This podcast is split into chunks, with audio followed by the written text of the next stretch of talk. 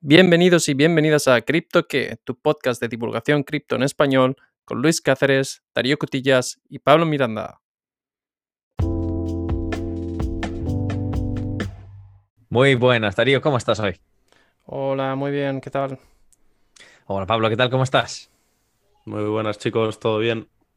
Todo bien, me alegro, me alegro. Fíjate, estas semanas hemos tenido noticias desde el punto de vista negativo, tanto en el punto de vista cripto como en el punto de vista económico, así que vamos a buscar un rayo de luz y un rayo de esperanza. Y yo siempre que miro esperanza miro a Ethereum y más concretamente a Ethereum 2.0. ¿Qué os parece si lo comentamos en este episodio? Muy bien. Fenómeno. Yo creo que lo primero para entender y explicar a nuestros oyentes es qué es Ethereum 2.0. ¿Qué va a pasar en la red de Ethereum que es tan importante que le han puesto un 2.0? Bueno, eh, pues así a, grosso modo, eh, lo que va a pasar es que van a actualizar la red y van a cambiar su protocolo de consenso de, un proof of work a un proof of stake, que bueno, no nos vamos a, parar a comentar qué es cada uno porque tenemos ya numerosos episodios en los que hablamos de ello. Fenómeno, pero la pregunta es, ¿qué problema están intentando resolver, Pablo, cuando hacen este tipo de cambio? Bueno, eh, con esta actualización la idea es hacer frente al, problema de escalabilidad que tienen a día de hoy, al problema de, bueno, el número de transacciones por segundo tan bajo que tienen, que está alrededor de unas 15, y sobre todo al tema de las gas fees, eh, las famosas gas fees que tenemos a día de hoy, que son, bueno, desorbitadas. Lo que pasa es, y aquí tengo una duda, Darío, que igual me puedes ayudar. Eh, no veo la relación directa entre cambiar entre de proof of work a proof of stake eh, y la velocidad de transacciones. O sea, puedo ver el, coste del, gas, esa relación sí la puedo ver, pero en, materia de cómo haces toda la red más, escalable y las transacciones más rápidas, échanos un cable. Vale, sin entrar mucho en detalle en el proof of work, el consenso eh, funciona eh, haciendo un, un, challenge a los eh, nodos validadores en el que tienen que resolver un problema computacional bastante... o sea, un, problema que es complejo computacionalmente, lo cual hace que se produce un consumo de energía y al final pues te, tomas con, te topas con límites de lo que tu hardware es capaz de, de resolver. Cuantos más eh, participantes, más competición hay y eh, los que tienen mejor eh, hardware van a poder mm, resolver este, este problema antes. Entonces, esto genera esta situación en la que la velocidad a la que se puede procesar la información es mucho más baja que en, un proof of stake. En el proof of stake no hay este, este challenge. lo, que se, lo, que, lo que se produce es que los distintos nodos validadores eh, ponen a disposición de la, red una cantidad de, digamos, de la criptomoneda que se usa para operar en la red, en este caso eh, Ether, y, en función de la cantidad que pones vas a tener mayor o menor probabilidad de ser elegido como el nodo que va a validar el siguiente bloque. ¿Vale? Y luego, em, y, como al ser un proceso que, computacionalmente es mucho menos costoso, esto se puede hacer mucho más rápido, ¿vale? Ajá, interesante. ¿Tenemos algunas estimaciones, Pablo, de, a qué se puede mover o de qué velocidad, qué velocidad de transacciones por segundo podemos estar hablando?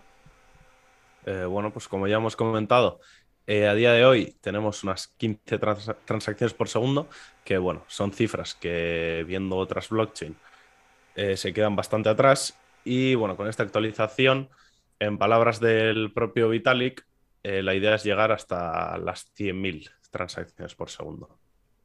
Bueno, palabras mayores que se dice, pero me imagino que Roma no se construyó en un día y que esto no será todo de golpe, ¿no? Claro, eh, esta, esta, actualización la veremos implementada con diferentes fases que, que sí, tardarán, tardarán años. ¿Y ahora en qué fase estamos, Pablo? Pues ahora estamos en, si la quieres llamar, fase cero, que bueno, eh, como bien has comentado, ya, ya ha empezado y consiste en la implementación de, una cadena paralela a la cadena principal llamada Beacon Chain, que bueno, ahora la comentaremos, y lo que es la transición a Proof of Stake, aunque evidentemente todavía queda, queda bastante para una transición total y a día de hoy seguimos con, con el protocolo Proof of Work. Y para que, para que una cadena de semejante estilo funcione, ya me imagino que tiene que haber nodos validadores y tiene que haber gente haciendo staking, ¿no, Pablo? Sí, eh, no recuerdo las cifras, creo que las habías, las habías comentado tú antes, pero bueno, eh, aquí como, como dato eh, necesitamos un mínimo de 16.384 validadores para cada transacción, así que imagino que, ya tendremos bastantes nodos. ¿Tienes, ¿Tienes las cifras por ahí? Hombre, las cifras, yo lo que he leído es que hay en torno a unos 10 millones de, de ETH ya bloqueados para hacer staking, que esto en torno a, está en torno a los 20 billones a valoración actual em, y supone una inversión considerable. También comentábamos fuera de línea que hace falta una cantidad significativa para poder convertirte en, eh, en validador, ¿no? Eh, sí, bueno, eh, ahora, ahora mismo hacen falta 32 Ethereum, que haciendo las matemáticas son unos 64 mil dólares a día de hoy. Y bueno, eh, también hay que, hay que decir que no hace falta que los tengas tú solo, te puedes unir a, un pool, que también, bueno, ya hemos comentado anteriormente lo que es un, pool, y bueno, y poner tu, granito de arena. Fenómeno. E imagino, desde el punto de vista em, de, de, realizar este tipo de cambio, Darío, si nos puedes comentar, imagino, además de pasar del mecanismo de consenso, ¿hay algún otro cambio en la operativa que traiga ventajas? No sé si entiendo la pregunta. Vale, imagínate, eh, ¿cambia algo en materia del almacenamiento? ¿Cambia algo en materia de, la distribución de la información? Bueno, eh, es que cuando decimos Ethereum 2.0, eh, mucha gente piensa en lo que va a ocurrir este año, pero lo que va a ocurrir este año es una parte del proyecto a largo plazo de, Ethereum.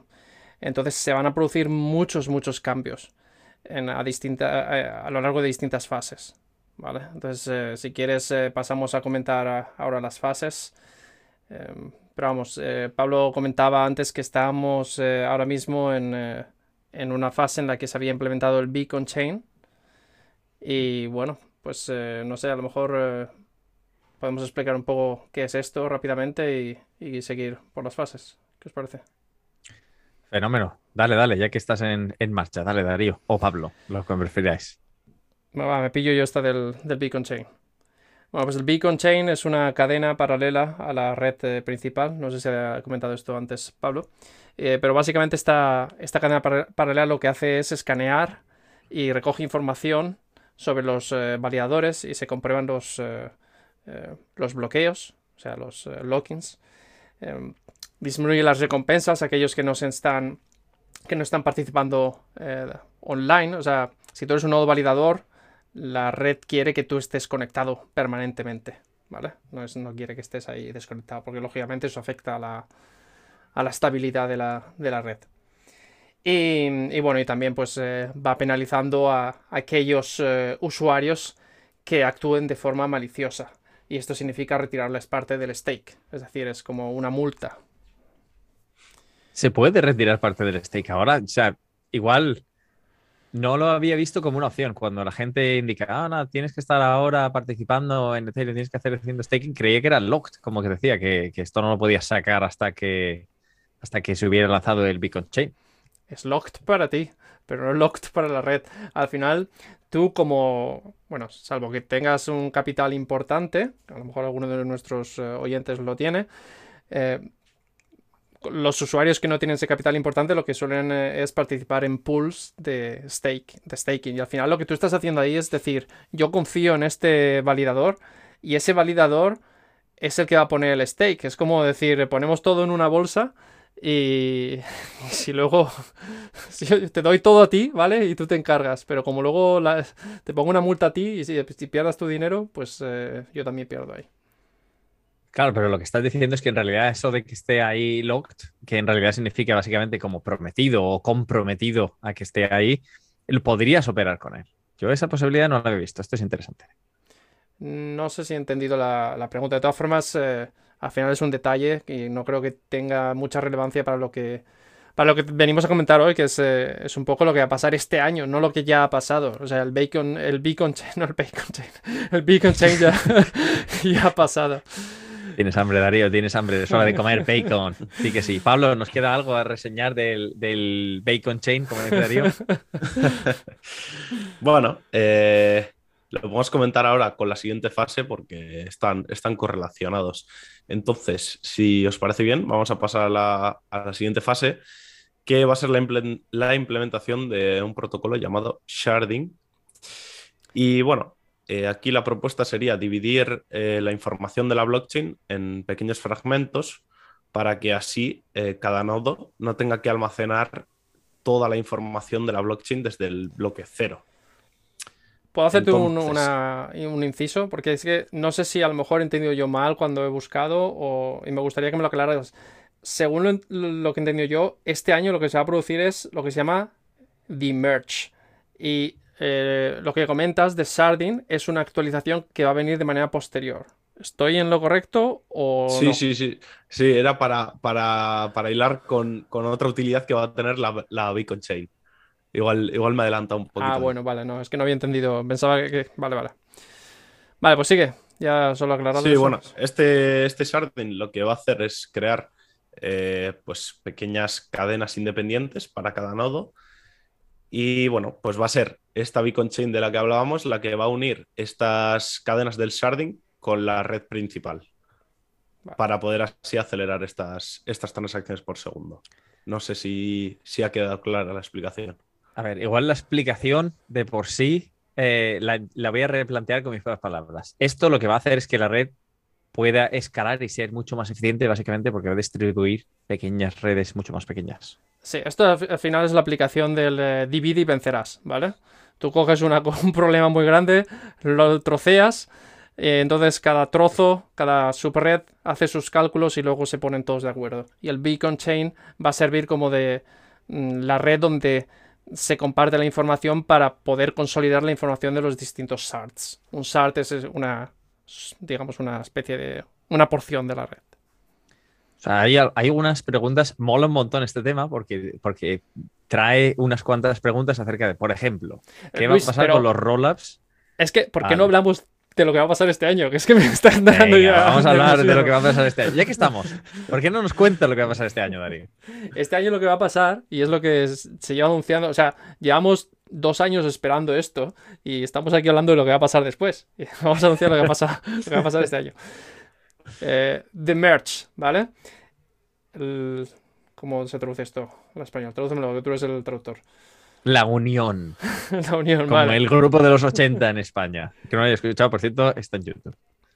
Vale, entonces, ¿por qué se llama así? Para empezar. Bueno, se llama así porque, como ya hemos dicho, ya tenemos un beacon chain. Este beacon eh, chain es una red que está funcionando de manera paralela a la red tradicional de Ethereum, que se, le vamos a llamar la EVM, eh, e ¿vale? La Ethereum Virtual Machine eh, Chain. ¿Vale? Es la red que ahora mismo está usando Proof of Work, ejecutando eh, los smart contracts, etcétera, etcétera. Vale, pues se llama The Merge, la unión, porque estas dos redes se van a unir y solo va a haber una, que es una red basada en un Proof of Stake. ¿Vale? Eso es, el, eso es lo que va a pasar. Y la pregunta natural sería, ¿cuándo va a pasar? ¿Cuándo va a pasar? Claro, pero te iba a decir, ahora no te puedes quedar corto en el tema. Ahora estoy esperando que me digas cuándo va a pasar. Vale, exacto. Pues esto se suponía que ya tendría que haber pasado ayer. No ayer, sino antes de ayer. Antes, antes de ayer. Pero va a pasar. A ver, em, cuando hablamos de cambios en la red, especialmente cuando hablamos de, de cambios muy importantes como este, que al final la, analogía es actualizar eh, Windows, ¿vale? Pues si actualizas de Windows 10 a Windows 11 a lo mejor se te fastidia el ordenador, ¿no? Pues, pues pasa lo mismo.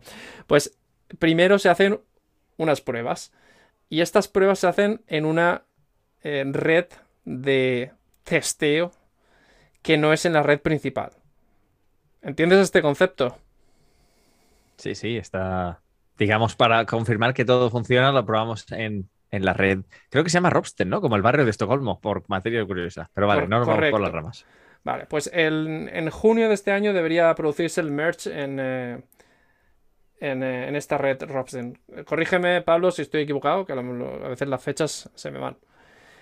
Pero la, la unión en la red principal de en lo que se llama el mainnet se va a producir, bueno, puede que sea en agosto. O sea, pero puede que no sea en agosto, puede que sea en septiembre. Pero puede que no sea en septiembre, puede que sea en octubre. O sea, hay mucha información circulando de que va a ser en agosto, pero lo cierto es que yo estaba escuchando a un eh, Vitalik eh, hablando sobre esto y en sus propias palabras pueden suceder cosas que retrasen esto. Pero vamos, lo que sí que sabemos es que se va a producir el de merge en la red de testeo y supongo que en función de cómo vayan las pruebas, pues eh, será antes o después. Pero se supone que están cerca ya de, completar y, que dicen que esto va a suceder. O sea que ya veremos. Vale, al hilo de esto, aquellos oyentes que nos escuchen en Spotify, os voy a dejar una encuesta para que expreséis vuestra opinión. ¿Cuándo creéis que esto va a pasar? ¿En otoño, en invierno o en 2023? Y si pasa en verano, me la envaino y nos vamos. Vale. Hombre, eh, viendo los retrasos que ha habido hasta el día de hoy, y si el propio Vitalik ya te está avisando de que puede que se retrase, yo creo que en agosto complicado. Pero bueno, veremos, veremos.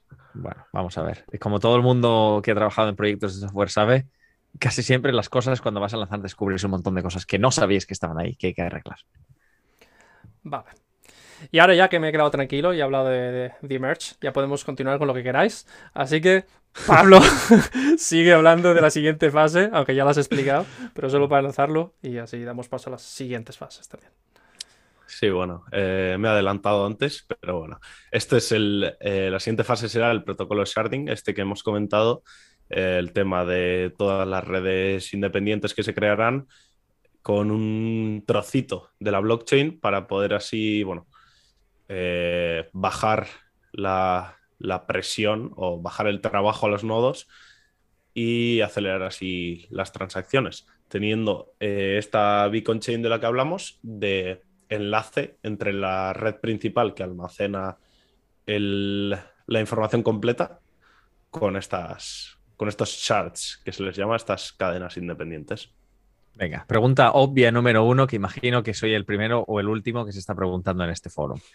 Esto suena muy parecido a los, a los Layer 2. ¿Va, ¿Va, a dejarnos obsoleto a, todos esos, a todas estas redes Layer 2 que prometían ayudar con el problema de escalabilidad? para ¿Te mojas? Venga, me mojo. Vale, a ver, la... a toda pregunta abstracta se corresponde una respuesta poco precisa. Mi opinión es, a corto plazo, ni de coña. O sea, no. ¿Por qué? Primero, porque si estamos hablando que no sabemos si The Merge se va a producir en agosto, septiembre, octubre o noviembre o diciembre, eh, la siguiente actualización, eh, The Search, no, no tiene por qué producirse hasta vete a saber cuándo, ¿vale? No sabemos cuándo. Yo no sé cuándo. Estoy mirando aquí el roadmap eh, y no pone exactamente cuándo. De todas formas, tengo que decir que no es que... No es que todo esto se haga una cosa, luego se haga otra. O sea, pueden el desarrollo puede ser en paralelo, ¿vale? No es, eh, pero no tengo una fecha clara para, cuando se va a producir el sharding. entonces, va a dejar de. Va, a quitarle importancia a las eh, Layer 2. Mm, yo creo que no. Y creo que no porque. Primero por el eh, aspecto temporal, que no sabemos cuándo viene, pero segundo, porque aunque se haga más eficiente, a lo mejor no va a alcanzar los niveles de escalabilidad que puedes alcanzar con un Layer 2. Y también me interesaría saber, y esto no, puedo decir, si la escalabilidad del Layer 1 va a afectar de alguna forma a la escalabilidad del Layer 2. No sé qué opináis vosotros. Es una pregunta interesante. O sea, desde el punto de vista técnico no tengo ni idea si Polygon va a aceptar o, no más transacciones, eh, pero me imagino, teoría general, cuando tienes más capacidad, igual que cada vez que sacan una nueva consola, una nueva PlayStation y dicen, no, es capaz de soportar no sé cuántos gráficos, no sé cuántos millones de polígonos por segundo, o cualquiera que sea la unidad, y sacan juegos y a los tres años se ha quedado vieja porque ya le han encontrado la utilidad y ya tienen que sacar una nueva. Me imagino que las aplicaciones las aplicaciones descentralizadas y las aplicaciones que se construyen sobre la plataforma encontrarán manera de utilizar todas esas transacciones de manera que la, necesidad de escalabilidad siempre sea infinita. Aunque tú proporciones 100.000 transacciones por segundo, llegarán microtransacciones que te cubren todo el volumen que tú puedas soportar. O sea, no, no lo veo reduciendo la necesidad en ese sentido, sino lo veo aliviando mejor algunos de los problemas que tiene hoy, pero siempre por, por H por B habrá necesidad de tener más nivel de transacciones y mayor escalabilidad. Esa es mi sensación. ¿Tú qué crees, Pablo? Eh, pues yo estoy contigo. Aquí, eh, como tú comentas, la idea es que si Ethereum tiene mayor capacidad, va a dar pie a que estas Layer 2 consigan una todavía mayor capacidad que ella. Pero bueno, eh, aquí, como decimos, estamos hablando a, años vista, entonces, pues hasta ahora son todo opiniones. Sí, sí, pero vamos, podremos ver, igual podemos ver juegos en la propia red de Ethereum, de estos que tienen microtransacciones y cada transacción es una, es una entrada en el blockchain. Veremos a ver, la, imaginación con lo que se puede hacer eh, me desborda. Pero vamos, algo más a reseñar de la siguiente fase, que no me acuerdo del nombre, pero seguro que era un nombre de estos divertidos que no, no es relevante. La, que hablaba del sharding. Ah, no, del sharding ya hemos comentado todo lo que teníamos que comentar, creo yo. Vale, pues, ¿qué sigue en Ethereum 2.0 y subsiguiente, ahora, y, lo que sigue, vamos? Eh, a ver, este punto es bastante más técnico. No sé si nos lo quiere explicar Darío o lo intento yo. ¿Qué opinas, Darío? Bueno, yo te explico algunas cosas y luego explícame tú lo que hayas leído por ahí, que así complementamos. vale, yo la, siguiente cosa que he leído que va a ocurrir es eh, eh Diverge, cuya traducción la no es, lo que estáis pensando, especialmente amigos eh, de México. Ahora voy a tener que poner el, podcast en, en rating explícito. Bueno, eh, en esta actualización, Diverge, lo que se va a producir es... Eh, a ver, en términos técnicos, es la implementación de una cosa que se llama Merkle Trees, que es una alternativa a una cosa que se llama Merkle Trees. Como la Merkel. de Merkel. vale, los Merkle Trees, digamos, es una forma de organizar datos eh, que tiene que ver con estructuras de árbol y cómo y funciones de hash, etcétera, ¿vale? Pero eso no nos importa. Lo que nos importa es que estos Merkle trees, a diferencia de los Merkle trees, son más bandwidth efficient, ¿vale? Y bandwidth efficient significa que al final que tú, si quieres ser un nodo, un validador, no necesitas tener eh, un hardware tan potente como necesitarías con estos Merkle trees. Quiere decir que mm, que con menos inversión puedes ser un nodo validador. ¿Y esto porque es bueno para, para Ethereum como proyecto? Porque al final aumenta la descentralización, democratiza el acceso al hardware para tener nodos validadores. Eso es eh, básicamente The Verge. Vale, una pregunta. ¿Implica esto transacciones más rápidas? ¿O solamente implica democratización para convertirte en un validador, pero eso no tiene nada que ver con la velocidad de transacción? implica mayor descentralización. No pondría la mano en el fuego que esto implique mayor velocidad. ¿Vale? Vale. Mejor seguridad y mejor gobernanza. sí. Entonces, eh, creo que Pablo había comentado algo mm, de otras cosas que iban a producirse. Pablo, si quieres, inténtalo y yo te apoyo en lo que necesites si hay alguna cosa más técnica de programación, etc. Eh, bueno, pues yo, eh, para complementar un poco lo que has dicho, eh, he visto por ahí que en esta fase lo que se va a intentar básicamente es implementar eh, los contratos inteligentes, los smart contracts, a la red. Todavía no estarían activos, sería simplemente implementarlos y ver que todo esté bien.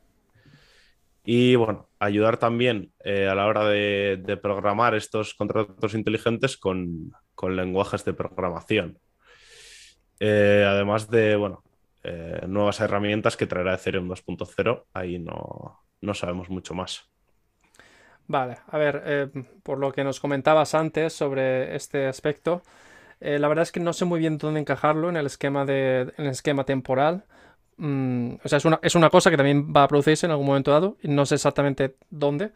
Eh, pero estas actualizaciones que comentas que tienen que ver con eh, actualizaciones a la hora de con qué es con qué se programa para Ethereum o, más bien la implementación de ciertas tecnologías que va a hacer que la ejecución de estos smart contracts sea más rápido, ¿vale? Eh, en otros episodios nos ha hablado de tecnología que se llama WebAssembly, etcétera, etcétera, que no vamos a entrar en detalles porque no es, no es el, ámbito, no, aspiramos a explicar esto, pero básicamente estas ideas también van a ser adoptadas en, Ethereum. Y esto va a también abrir la oportunidad para desarrollar para Ethereum en eh, lenguajes de programación variados. Hoy en día, para desarrollar smart contracts, pues eh, normalmente se utiliza eh, Solidity, que es un lenguaje desarrollado específicamente para la máquina virtual de Ethereum. Pero pues esto implica que yo, si soy un programador, normalmente Solidity no es una cosa que yo he aprendido, porque Ethereum lleva pues los años que lleva. Normalmente, qué sé yo, pues yo a lo mejor sé C, sé C++, sé, Rust, sé Go, eh, ¿vale? Y estos lenguajes todos pueden producir esta cosa que se llama WebAssembly, que es una cosa que, que pues, distintos lenguajes pueden producir. Entonces eso abre la, posibilidad de que puedas, de que más personas puedan empezar a programar smart contracts para, para Ethereum. cierro este paréntesis. Vale, salvando el paréntesis y por hacer esto eh, reducido en el tiempo, nos hemos dejado algo importante a destacar de Ethereum 2.0, si no os intento pasar a conclusiones. Bueno, mm, a ver. Nos hemos, nos hemos eh, dejado eh, dos, dos, actualizaciones más. Una que se llama The Purge y otra que se llama The Splurge. el que le pone los nombres es un cachorro. Y todos riman entre sí. me, imagino que, me imagino que el The Purge será eliminar datos históricos hasta un cierto punto, ¿no? The Purge es eh, la, purga. ¿vale? Este sí que se puede traducir fácil y sin ah. doble sentido. Aquí es en la red de Ethereum existen numerosos smart contracts que no, no tienen ya, digamos, uso, o sea que nadie los está usando. Entonces, para evitar que, todos los nodos eh, que operan en la red tengan que, que todos los nodos validadores tengan que, almacenar todos estos eh, contratos que no se usan, pues es como pasarlo a lo que se llama un, eh, un cold storage. Esa es mi interpretación, que es una especie de almacenamiento que, que está, sigue estando ahí, pero a lo mejor te cuesta más extraer estos smart contracts. Em, así que eso es una cosa. Y la siguiente que yo tengo apuntada, y luego te doy paso a ti, Pablo, es The Splurge, ¿vale? Mm, The Splurge es una serie de mejoras destinadas a, mejorar eh, la máquina virtual, la implementación de Zero Knowledge eh, Proofs y otras mejoras variadas. Digamos, es miscelánea, actualización miscelánea. Eso es lo que tenía yo. Sí, no, bueno, Pablo. Vale, perdón, Luis. Eh, nada, yo creo que así ya está. Ya, si miramos el roadmap, lo próximo que sale sería un apartado que es así, algo así como mejoras continuas. Y aquí la idea es que, que nada, que la red comenzará a funcionar en su totalidad en, en lo que hemos comentado, el Ethereum 2.0, el Proof of Stake y, listo, yo creo que, así estaría todo. Vale, vamos a conclusiones. Yo lo que, lo que he escuchado, lo que estáis diciendo es básicamente Ethereum le va a dar una patada en el culo a todas las otras redes en cuanto a esta sucesión de acontecimientos que puede empezar cuando empiece, eh, empiece a producirse si el desarrollo es continuo y progresivo. Estoy. ¿Estáis de acuerdo conmigo, Pablo? Bueno, eh, claro, tú si, lo ves desde un punto de vista objetivo y con el roadmap que tenemos, eh, pinta muy bien. Ahora, el tema del tiempo, veremos cuándo pasa. Y luego el, otro problema que suele surgir y es que todos los roadmaps eh, pintan increíbles hasta que, hasta que se ejecutan y ves que hay cosas que no funcionan como, como estaba escrito en el papel, ¿no? Cierto, cierto. Tú te sabes el dicho ese de que en teoría y en teoría la teoría y la práctica son iguales. Ahora, en la práctica es otra cosa. Pero bueno, es, un punto interesante. Darío, ¿tú cómo lo ves? Yo es que tengo una visión un poco más... Eh, eh, ¿Cómo diría yo? Conflictiva. Conflictiva porque, de un lado, desde el punto de vista de, de roadmap me parece bien. Eh, desde el punto de vista de la cantidad de, de, participantes que hay hoy en día en la red Ethereum, pues promete, porque al final, eh, sin lugar a dudas, son la plataforma número uno eh, para la ejecución de smart contracts. No hay nadie que le pise los talones a, a día de hoy. La pregunta que yo me hago es más desde el punto de vista del desarrollo. Es decir, para que todo esto se produzca, se está aumentando la complejidad del, del software eh, de manera significativa. Y claro, aquí no sé si tengo una opinión influenciada por algunos artículos que he leído sobre el estado del código fuente de Ethereum, que no es, digamos, el mejor estado posible. Y esto, yo te digo, no lo sé. Es, estoy influenciado por artículos que he leído. Pero si se hace muy complejo desarrollar software, a lo que afecta es a la velocidad de desarrollo. Con lo cual, todas estas mejoras que supuestamente tienen que suceder se van a ir retrasando en el tiempo. Y me pregunto, Puede ser que proyectos más recientes que digamos ya tenían la lección aprendida de las cosas que se habían hecho bien, las cosas que se habían hecho mal, proyectos que han, empezado con un proof of stake puedan coger cuota de mercado y se conviertan en eh, competidores de tú a tú con Ethereum? Esa es mi, mi pregunta. A lo cual tengo una, una pregunta de respuesta ¿qué proyecto ves tú que reúna las mismas características que Ethereum si Ethereum consigue tener la velocidad de transferencia? Porque hemos hablado de Solana y también hay preguntas acerca del nivel de descentralización. Hemos hablado, bueno, hemos cubierto Luna en, extensión y mira dónde están. Hemos hablado de, Avalanche, si te acuerdas, que también es, otro potencial candidato. Pero ¿hay alguno que te venga a la mente cuando dices, pues mira, aunque el código, aunque la base de código de Ethereum presente ciertas dudas, hay un candidato aquí que puede capitalizar en ese tipo de, preocupaciones. No me mojo, ¿vale? No me mojo porque a día de hoy la mayoría de los competidores tienen o poca adopción o tienen eh, o han sufrido problemas o, o están muy centralizados, como te has dicho. Entonces no me quiero mojar, pero creo que algo que puede inclinar la balanza hacia cualquiera de los proyectos que has mencionado, eh, podemos incluir también la lista Algorand, podría ser la adopción institucional. Si en algún momento se producen esta introducción de las eh, monedas de los bancos, monedas digitales de los bancos centrales, si elige una plataforma determinada, ¿puede inclinar eso la balanza? Si varios gobiernos empiezan a utilizar esto. O sea, ese tipo de preguntas que me hago y no tengo la respuesta, no lo sé, no lo sé. Pero a día de hoy no creo que si se elige un proyecto existente para implementar este tipo de cosas, no creo que vaya a ser Ethereum. Interesante conclusión. Veremos cómo se, cómo se desarrollan los acontecimientos, pero en cualquier caso, muchísimas gracias Darío y Pablo por vuestra aportación y por, vuestra lectura de Ethereum 2.0. Esperemos, queridos oyentes, que os haya resultado un, episodio interesante. Si tenéis algunas dudas, como siempre, preguntas arroba cryptoque.com o nos preguntáis en Twitter barra baja criptoque. Em, y aquí nos mantenemos, como siempre, comprometidos con la información. Si nos hemos equivocado en algo o si tenéis mejor información de la que hemos podido ver nosotros, por favor, mandádnosla. En particular, este tema es de amplio interés. Por lo demás, os emplazamos a la siguiente semana y el siguiente episodio. Muchas gracias por escucharnos. Un saludo y un abrazo, tanto desde Darío como de Pablo. Chao, chao.